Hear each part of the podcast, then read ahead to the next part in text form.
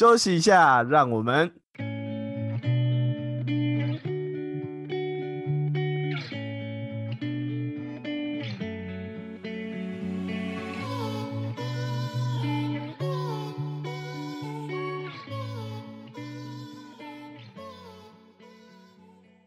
欢迎收听继续 share，我是阿奇，我是 Lex。今天好冷哦，不是，不是个屁啊，真的很冷妹，我都开暖气嘞。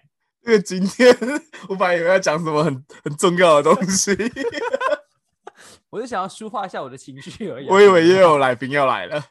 没有，今天今天来宾大概就是就是我跟你，好就是老屁股们。，OK，最近天气很冷啊，你不觉得天气转变的很大吗？就是前一天是大太阳，然后今天就是爆干冷，还大下大雨。而且我觉得还不用到前一天，你知道，就是像昨天来说好了，昨天中午超级无敌热，嗯 热到我会流汗那种热，嗯，然后结果一到晚上我快冷死了，哦对，风超大，然后超冷又超湿的。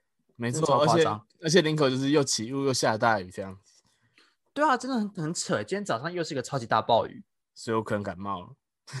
Oh my god！你隔离 一九二二打起来，天气比较冷。好，反正呢，最近天气比较冷一点，转换比较大，大家记得注意身体的保暖，比较不要感冒了，会得不偿失。对，那讲到这个啊，最近不是有刚开始，应该也不是最近的啊、上个月吧，还是上上个月，一月、嗯二月的时候，不是在打那个例行性的流感疫苗？你有去打吗？我没有哎、我我怕你不打？我怕打针。大家都很怕那个又粗又长又痛的针筒，对，又粗又长的针筒。真的超痛的。而且你不觉得你插那个针筒，你会有一种就是皮被陷进去，然后破洞，然后拉出来，皮又把它拉出来那种感觉？反正就是进进出出都会有感觉，而且它它对你注射的时候，你也会有感觉。有一种液体流到身体里面冰冰凉凉的感觉。我觉得太多了，干嘛？我讲的是针筒啊，我没有讲什么。我也没说什么、啊。欸应该还好吧？对，还好，可以，吧可以，可以。反正大家都知道我在讲针筒啊，对，进去又出来，然后有注射东西嘛，好好对啊，OK 吧？，OK。啊，所以你有打吗？我没有打，我们家从来没有打过流感疫苗、欸，真的假的？小时候你身体上呃左边的手臂没有那个圆圆的洞吗？有啊，可是这个洞是打那个啊 SARS 的疫苗啊，是吗？那是 SARS，我以为是什么牛痘还是什么鬼的、欸。没有，我只打过 SARS 而已，我其他都没打过。哦，所以这次所以就是你知道，你知道国小就是不是会整批人，然后带去健健康中心打疫苗吗？对啊。然后我就在房，我就在教室里面睡觉，为什么？为什么你可以这样？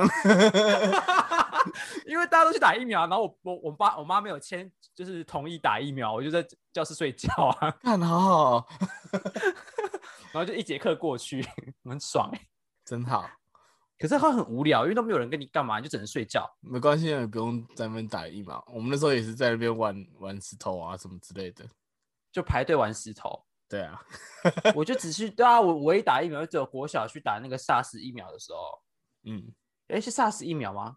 好像不是 SARS 疫苗、哎，忘记了，反正就是打过一剂而已。嗯，对，只打过一剂而已。好，那讲到疫苗，最近的武汉肺炎应该还好吧？最近好像没什么，不太好吗？对啊，我觉得不太好，看那个数据不太好。大家大家知道现在有多少人呃中得标吗？全球全球吗？全球不用讲，全球太多了，应该上百亿吧？没有到那么夸张啦。我们有那么多人是不是？现在有一亿呃，对，一亿一亿一千万一亿一千六百万人就是哇确诊，还是很多哎、然后美国占了呃两千八百万。这样是几趴啊？一亿多千，一亿六千万。来，我按一下计算机哈，一亿六千万，哎、等于零点一七，十七趴。对。哇，十七趴的人也是蛮多的欸。然后台湾呢只有九百六十个人 台湾真的是，我跟你讲，台湾就是防疫 number one，好不好？真的台湾真的是为台湾骄傲。而且最近台湾有上报纸，你知道吗？什么报纸？因为最近不是又是流感疫苗打的季节，对啊，然后所以大家就是有去算那个数据，台湾是近十年来，今年二零二一年是近二零二零年才对，二零二零年底截止那个计算率，嗯然后是近十年来流感跟肺炎感染率最低的。哇哦，又鼓是一个掌 真的是很值得高兴的一件事情。台湾真棒，反正台湾人自从自从 SARS 之后就一直在做这件事情，不是吗？没错，无所畏惧。而且最近大家都很勤劳的戴口罩，有发现？你不觉得比那个疫情刚爆发前跟现在比起来，外面真的大家都在戴口罩、欸？我觉得室外还好，可是室内大家真的都会把口罩戴起来。我觉得大家都还是有那种就是防护的意识啦，就是台湾人已经有这个意识了。真的。好啦，那想到这些东西，那大家应该是不免俗的会提到一些关于你知道最近台湾刚进来十一万剂的 A Z 疫苗。对，你知道 A Z 疫苗是什么吗？我觉得 A Z 疫苗它是疫苗，够那小，好了，反正 A Z 疫苗大家应该知道，跟另外两款大家比较多人讨论的，就是那个辉瑞跟莫德纳疫苗这三款，大家比较常拿来做讨论。对，然后大家比较常讨论的点，应该是大家比较想要打后面这两者疫苗，对不对？我觉得大家其实不太知道，我们简单介绍一下它好了。好吧，反正我们先讲，就是哦，我跟你讲，我最近看完这么多数据，我真的觉得大家怕打这次的疫苗有一个很大的原因，嗯，什么？就是数据不够。你说打完然后那个的那个后面的追踪时间不够多吗？对对对，追踪的数据跟时间不够长，不够多。因为你看之前 SARS 在研究疫苗的时候，是研究了也蛮长一段时间嘛，就是两年还三年的时间。对，然后最后疫苗还是没有做出来，因为 SARS 后来就不了了之了嘛。嗯，对啊，然后像流感疫苗也是研究了三五年才拿出来做使用，然后可是这一次的疫苗只用了一年多的时间，然后就开始打了，所以我觉得大家应该会怕，是因为这个原因，就是怎么会这么差这么多时间？他会不会是研究中有什么，就是你知道掺点水啊，还是说有没有一些比较 令人害怕的一些举动啊？啊，硬上弓掺水是，对啊，啊，掺水是谁我就不讲了哈。好了，你讲一下 A Z 疫苗到底是什么好了。A Z 疫苗就是跟以以前的呃蛋白质呃蛋白重组病毒疫苗差不多，它就是呃我我们这次 A Z 疫苗它是打在猩猩身上，然后再去就是提取它的，就是不知道大家知不知道打疫苗，它其实有点像是把病毒打到你身上，然后让你的病呃身上的细胞就是知道了这一点点病毒的，就是让它看到一点点这些病毒的样子，然后他就知道哦，以后我看到这个病毒这个样子，它就是病毒，然后就是外来者，我就要产生军队，然后去消灭它。嗯，然后嗯去采取那个病毒，然后让人体可以自己去产生抗体，这样。对，没错，那另外一个辉瑞跟那个莫德纳又是什么东西？它是它叫 mRNA 疫苗，然后它是 M 是 message 的意思，就是呃，它只是提取那个一个小小的片段讯息，然后告诉我们的细胞说，哦，你只要看到有这个讯息的话，它就是一个病毒，然后你就要产生细胞来攻击它。所以呢，它就不需要再去做像刚把它打到黑猩猩身上，然后等到它生成的抗体，然后再把它提提取出来，然后再打到人身上，这样子这么复杂的动作，我们只需要把就是那个病毒它身上的一个 RNA 讯息把它提取出来，然后直接打到身上去就结束了，所以它的制成就很快。哦，所以所以这次的疫苗只要花一年多的时间，是因为它其实做的制成不会那么的繁复，对对对，就是没有那么多手续。它只需要提取一个所谓的密码讯息，让身体知道，然后制造这个制造这个蛋白质，然后让军队去攻打它就好了。没错，啊哈，原来是这样子。那你觉得疫苗它到底打完之后有什么副作用？就可能会酸啊，会痛啊，会发烧啊，会所以基本上其实那些所谓的副作用，好像其实打什么疫苗都会有吧？因为说实在的，你看哦，如果依照刚才说的，疫苗就是把一种类似病毒的东西打到身体里面，让身体以为它是病毒，觉得有军队去抵抗它嘛，对对吧？所以基本上你有产生军队的这个成效的时候，你身体就会有一些作用啊，像发烧、身体酸痛、流鼻水，等等之类的。简单说，这些东西就是我们的军队死掉，或者是那些病毒死掉，然后所以简单来说就是有伤亡。你感冒也会这样子啊，你感嗯冒也会这样吧？你看像 A 型流感，它也会身体酸痛啊，对，对啊，所以其实基本上这些疫苗的副作用根本就只是因为你在生产军队，对，然后你身体里面在打仗，然后有死伤伤亡出现的时候，所以就是你就会有这些副作用，然后可能会有头痛啊、疲倦啊、肌肉痛啊、胃寒啊、关节痛、发烧，反正这些都是就是你的细胞在打仗这样。对啊，所以我觉得大家应该不用太紧张，就是关于疫苗的副作用到底会发生什么事情，因为基本上这些所谓的副作用，就是其实在你平常都会遇得到。你感冒的时候，maybe 可能严重一点，也会有这些状况出现。对，但是但是呃呃，在目因为目前英国已经施打了一次一波啦，然后嘛，对对对，所以他但是呃，根据他们打完之后出现的反应，就是会有严重过敏反应的，大概是百万分之十五点二。好好小哦。不不能这样分之15.2说。如果你刚好是那百万分之十五点二，你可能就觉得事情大条，就是你可能会呃，他们会怀疑就是心脏病发作啊、不适症啊，然后紧急送医后不不幸身亡这些案例都是就是就是那些十五点二的人，就是他们觉得就是我打了这个疫苗之后就出现这些东西。哦，他们的感官就是这样。那这样就变成说是，因为它是一个官方说法，他一定会说这些东西其实是一般的副作用。可是当它出现严重反应的时候，也就是那百万分百万分之十五点二哦，嗯，没错。对，百万分之十五点二这群人会产生。可是百万分之十五点二这群人呢，他自己就是一个个体，就是他的主观意识来说，他就是发生了，对对吧？然后他就到处跟大家说，这个疫苗打了就是会这样，这个疫苗打了就是会很严重，让我现在很不舒服，我快死了这种状况。然后大家就觉得说这个疫苗很可怕。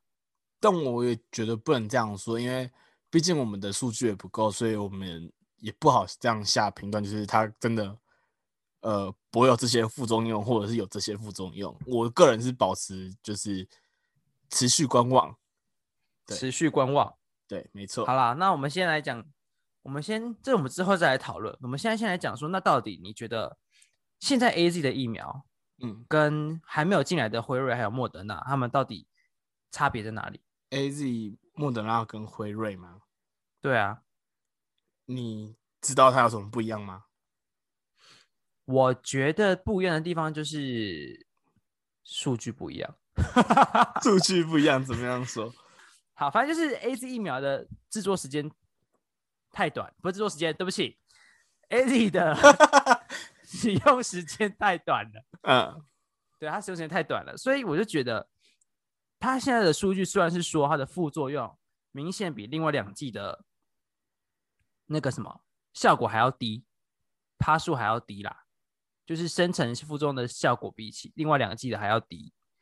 可是它的数据真的是，假如说你看哦，辉瑞疫苗跟莫德纳可能打了一千人，嗯。各打了一千人，然后嗯。他们可能有百分之百分之零点九的人有严重性的副作用。嗯。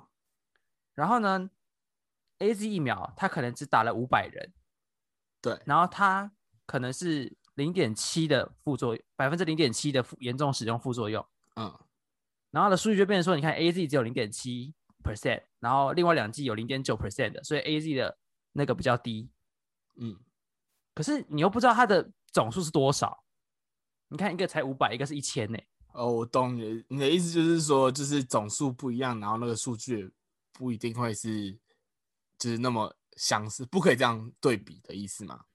对啊，因为它的总数根本就不一样啊，它不会就是都是一样的总数啊，因为现在的受试者不是两边的数据还差蛮多的嘛。对，呃，现在简单给大家一点数据，就是 A Z 疫苗呢，呃，我们就说发烧好了，发烧在 A Z 疫苗身上，它大概烧过七呃三十八度的话，有七点九趴，然后在对，然后在 B N T 也就是辉瑞疫苗大概是十四点二，就是它快要两倍，然后莫德纳也是十五点五，也是两倍以上。所以就是 A Z 疫苗是目前最低的，就是就目副作用来说，的数据来看。对啊，可是你看哦，他只给这样的数据，可是他并没有说所有的人的总数是一样的，还是他表格上有写有吗？呃，还是我眼错没看到？没有没有，对啊，他表格 上也没有也没有写说，就是他的总数可能受试者都是一万人，不是都是多少人？嗯，他没有说啊。我们要稍微跟大家说一下，我们刚刚看我们说的表格就是，呃，我刚刚看的是指挥中心，就是我们陈世忠那边提提供的表格。对，对，所以我觉得大家怕的点应该是说，你根本不知道这个数据可不可信嘛。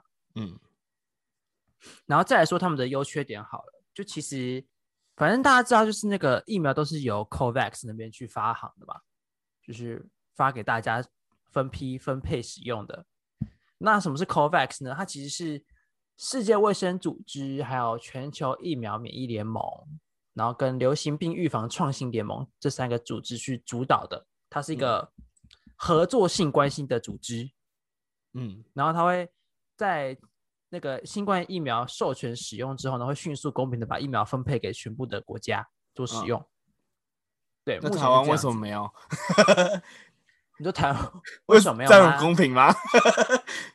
我也不知道，反正重点就是，可是重点是陈松陈松那边的，就是中央检疫，不是说台湾拿到这几这十一剂，其实是跟其他国家是一样的，嗯，好，对啊。可是主要就是就辉瑞跟莫德纳到底什么时候会来也不知道，就等政府单位那边说啦没。关系啦，没关系啦。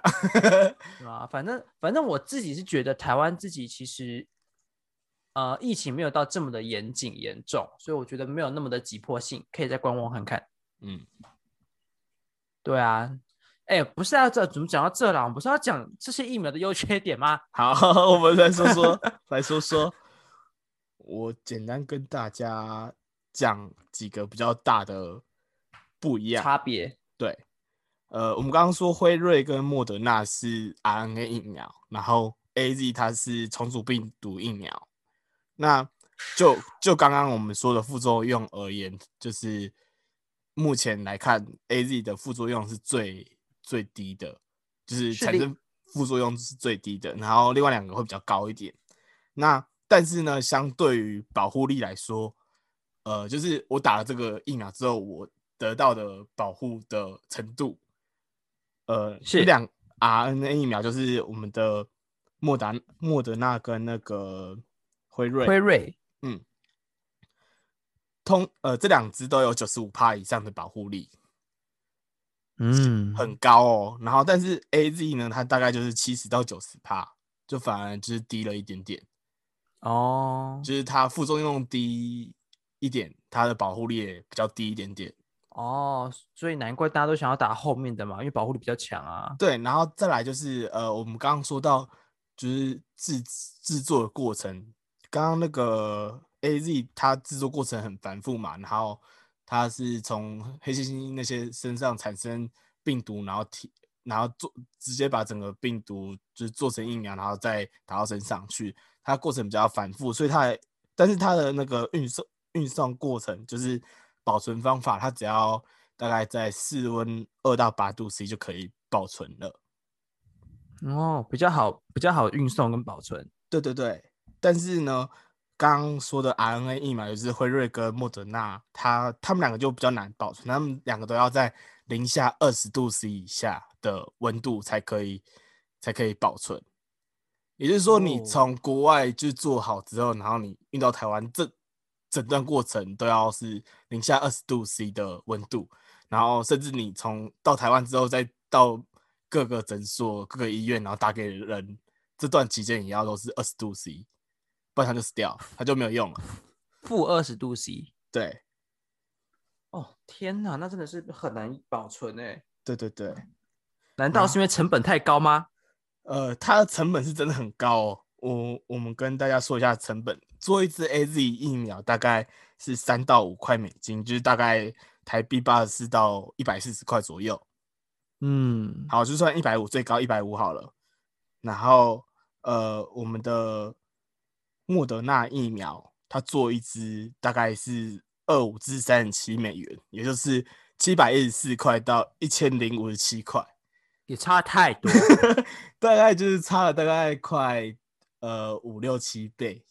嗯我的天哪，这真的是一个超级无敌夸张的数据。那那我们讲第二贵的第二名的那个辉瑞哈，辉瑞一支大概是二十块美元，那大概就是五百六十块呃台币，但跟跟我们的 A Z 比起来，大概也是三倍到四倍的价钱。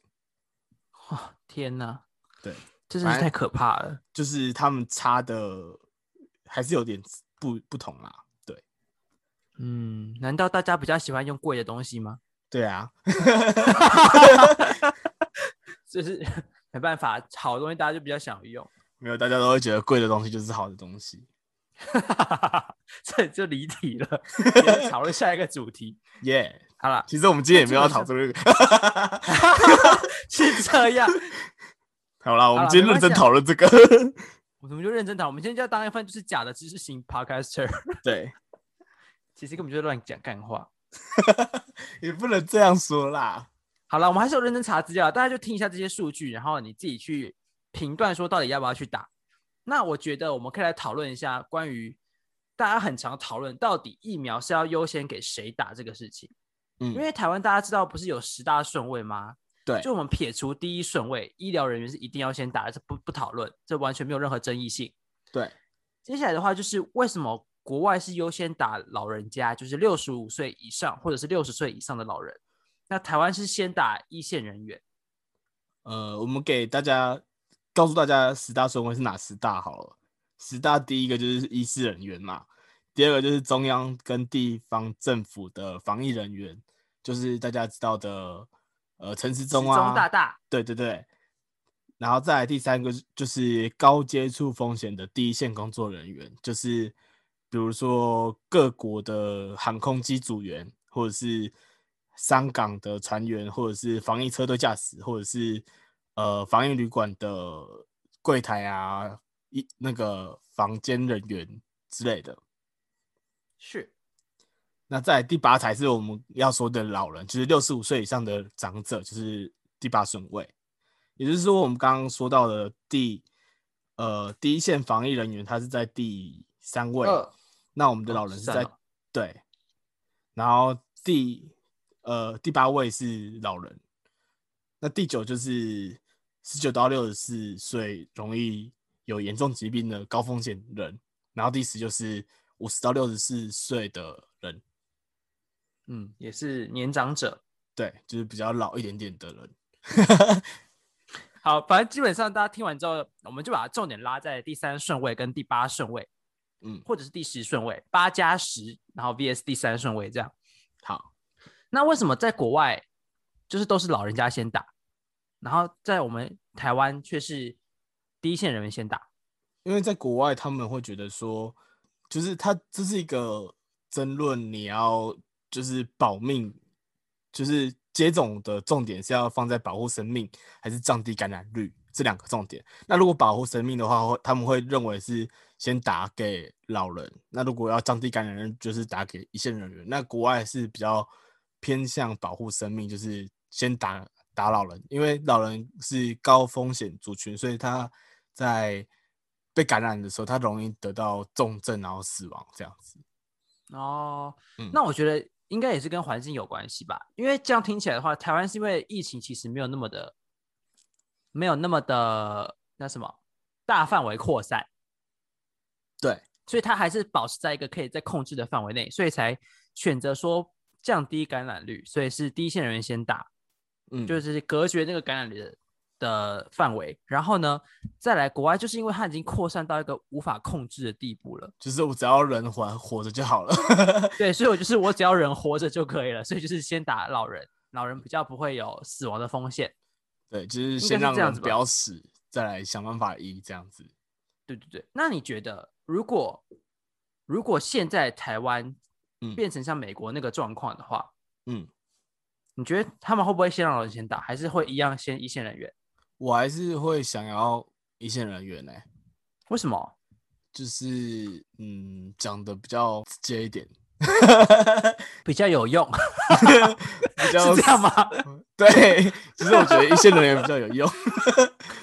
那老人你就乖乖待在家里，不要到处乱跑，对不对？哦，我有看到，我有看到一个理论呢、就是他是说老人家不用先打，原因是因为其实老人的活动率比较没这么高，对啊，你就是待在家里，本来就对他本来跑就 对他本来就不常出门了，所以你就在家里好好待着，自己做自主隔离就好了。嗯，没错，然后你死在家里没人知道，那你就死在那吧，啊，反正就是那栋房子不要靠近就好，啊，不是啦，最好是这样，你会被踏伐。我跟你讲，我先说我不认识 Lex，我不认识 他，大家自己去找他，不要找我。这其实是阿奇先跟我蕊好的稿，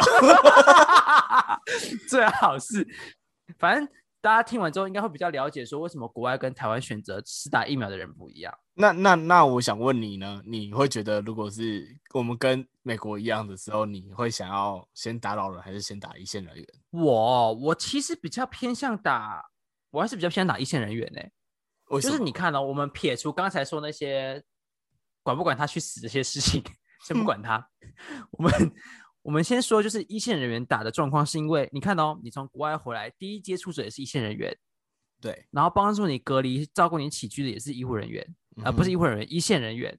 对，就是任何接触高风险族群都是一线人员。那既然你都已经爆发了，嗯，不对，这样讲也不对耶。你想想哦，如果已经爆发了，那表示不管你接触谁都是高风险呢。对啊，没错啊。那其实我会比较偏向打老人呢。为什么？因为大家都一样危险。对啊，就是其实你不管是谁都很危险啊。如果你看到、你家里有阿嬷，然后嗯你自己出门接触到的人回来接触阿嬷，那阿嬷还是接触到啦，阿嬷不出门呢。哦，好对啊像所以我觉得对啊，所以这样子想一想，我觉得还是打老人会比较实在一点的。如果台湾跟美国的状况一样的话，就是疫情大爆发的情况下，嗯。我会比较偏向，我觉得十大顺位就会换位置了。你。说就第一个可能还是最前面，呃，可能医第护人一个还是一线人，对对对对对。然后一样是是政府官员第二个嗯。对，然后第三个就可能就是老人家，嗯，然后第四个可能就是跟刚才一样，就是什么警察呀、什么军人啊，然后养老养老院的人们啊，然后再来才会是一线人员。嗯哎，应该不会到这么后面，可能就是会换一下顺序啊，不确定会怎么换。可是我觉得老人家会往上提一点，就可能嗯变成第三顺位，或者第四顺位，或第五顺位，就是不会在这么后面，至少在中间以上。在国外有些国家他会就是强迫你打，就是你这个族群的你就一定要打。那但是有些人就会反抗啊，那你会觉得这样是好的吗？其实我不知道反抗的点是什么，他们反抗点是因为他们觉得疫苗不安全吗？对啊，因为呃，像呃老人或者是一线人员，他们可能就是自己都不不太信任。我说的一线人员不是说那种呃医生护士，我说的一线人员是说，比如说防疫旅馆的柜台啊，或者是呃空姐啊这些人。然后他们自己都不打，对，因为他们不了解这个病毒，所以呃不了解这个疫苗，所以所以我觉得们其实没有到很很想去打这件事情。可是我觉得台湾有一个这个状况，哎，就是你看哦，就是政府官员也都不打，嗯，就是新闻爆出来是说政府官员自己都不打了，那为什么是人民来打疫苗这件事情？你的意思是说，就是会把就是变成人民当白老鼠的意思吗？对啊，就是你看到、我是老百姓，然后我听从指挥官、上级、政府官员他们所谓下达命令说，来哦，这是疫苗现在到台湾，你们可以开始施打了。嗯然后后有又来又有一个第二线的资讯来说，政府官员自己都没打，那到底谁愿意打这个疫苗？就怎么讲？就是我觉得就是跟一个所谓的领导者风范有点关系吧。就是你都不以身作则了，你还要下面的人跟着你去打疫苗，谁愿意啊？因为毕竟他们也是第二顺位的嘛，所以他们应该要先打，我觉得啦。对啊，他们是第二顺位的啊，你怎么可以？哦，而且我觉得台湾会有这个想法是为什么？因为台湾的疫情就是不严重，所以大家都觉得很安逸。就是你还可以选择你要打哪一家的疫苗啊。嗯，如果现在跟美国、跟中国、跟其他国家爆发这么严重，你当然赶快打一打，然后赶快没事就好啦。对，没错。到底谁想要这边慢慢选疫苗？就啊、呃我想选一号疫苗，然后再选三号疫苗，然后二号疫苗哪个比较好呢？这边因为在 shopping 哦。对啊，你以为你在买包包是不是？这款限量包跟那款限量包哪个比较好看，哪个比较便宜，什么什么之类的，各种比谁管？你呀、都要死了。反正有的打就好了啦，三三个人一起打，再跟你一起打会出事，好不好？不三个人一起打直接扣不要。乱讲。对啊，直接去上去找上帝。我跟你讲，对，不是，我觉得都是 COVAX 出来的疫苗，他们都已经认证过了，我觉得应该不会是有问题到哪的疫苗，基本上。我可以跟大家说一下，就是有些人会抗拒的原因，是因为根据报告调查的结果，就是民众大部分不愿意接受调呃不愿意接受打疫苗的原因呢，呃比较正常的理由会有三个，就是一个是就是呃他担心害怕副作用，就是我们刚刚说的那个副作用，他可能会发烧啊，然后头痛怎样很痛之类，然后甚至有可能他们觉得会死亡，这是第一个。然后嗯，第二个是他们会怀疑疫苗的效果，就是这疫苗打下去到底有没有用？啊哈，嗯，那第三个就我都还可以理解。第三个他们会觉得自己没有这个风险，什么意思？就是就是他们觉得，比如说假设我好了，我这个人就是我上班，呃，可能我现在失业，好，假设我现在失业，然后我可能就是待在家里，我根本不会出去，那我就不会有这风险，所以我就不想打。啊，嗯，然后呢？这是比较正常的三个理由啦。那我们来说说比较酷炫的理由，酷炫的理由。啊也不是酷炫啊，有一个也有可能，呃，比如说对基基督徒来说，就是忠实的基督徒来说，他们会不想要打疫苗，是因为呃，他们会觉得说打疫苗这种东西，它会有点像是在呃，就是耶稣要你死，然后你还去打疫苗，然后让你就是逃过这个死亡，就是违反弟子的意思。我不懂哎、什么意思啊？就是就是，当我打，可能我今天得到这个这个 COVID nineteen，可能是上帝要我死掉，啊、他那那结果像我去打了一个疫苗，然后我就不会死了。o k 我知道什么意思了。他们是违反主的意识。对，违违反主的意识，我所以！所以有些基督徒会不想拒绝去打这件事情。台湾有这种有这种人哦。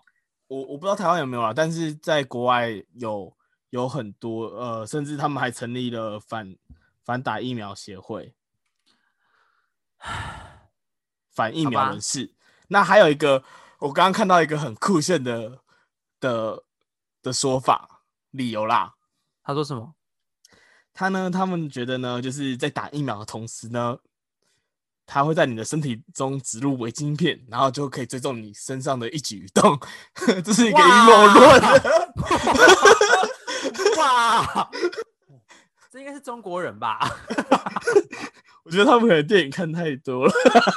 我也觉得，他以为现在科技多发达，对，微晶片，我的天哪！那也有一些是其他的医学，他们会反对施打，比如说脊椎骨神经医学啊，或者什么顺势疗法，他们就是他们的理论也都是建立在就是反对疫苗的立场上啊。反正就是有很多种理由，但是我觉得刚刚那个阴谋论，就是会有一个微晶片在你身上跑来跑去的那个，我觉得是最酷的拒绝打疫苗。我也觉得蛮酷的。他想自己当政府吧？他他不想叛乱的。好，天哪，这种东西如果被中国听到，这个人应该就消失了吧？没有啦，人家也不一定是中国，他们会觉得可能是呃比尔盖茨啊之类的。好吧，反正重点就是这群人想死就去死吧，你不要 这样嘛，直接。不要这样嘛。没有啦，我觉得虽然你不打疫苗是个人的选择啦，可是我觉得还是要看一下你自己的身体状况，你自己去评估你自己要不要打疫苗这件事情嗯，是蛮重要的。你就评估完你所谓的呃利与弊好了，不管是你的想法也好，还是说你觉得打完疫苗之后你想观望看看，都是你自己的选择。那当然后果也是自己承担嘛，对不对？嗯，没错。那你想被插吗？我我我我不想，我刚刚从从头就说我不想被插，我只想插别人，我可以帮别人打疫苗。我说打疫苗，我说打疫苗啦，我说打疫苗啦，我可以帮我打针。哦。Lex 好危险哦，这样不行哎、我是觉得是你，干我什么事啊？那你想被插吗我？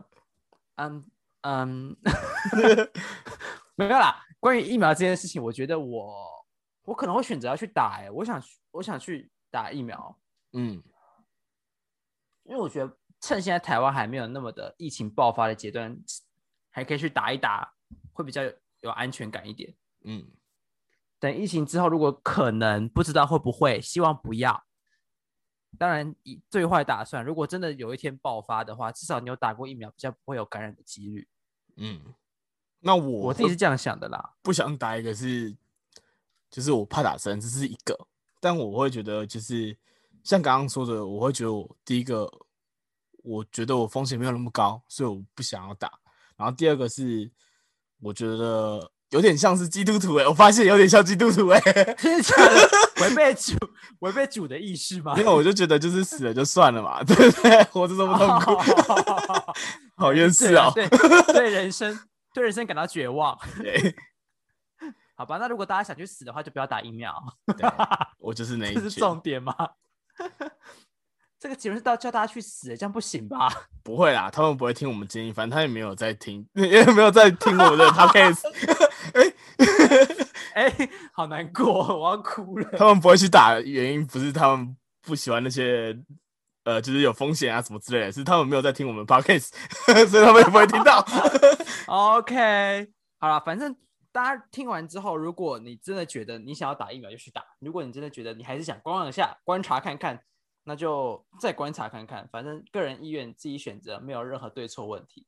对，没错，好了，你到底要不要被擦一下？不要啦，不要插大家我吧，再见喽，拜拜。拜拜。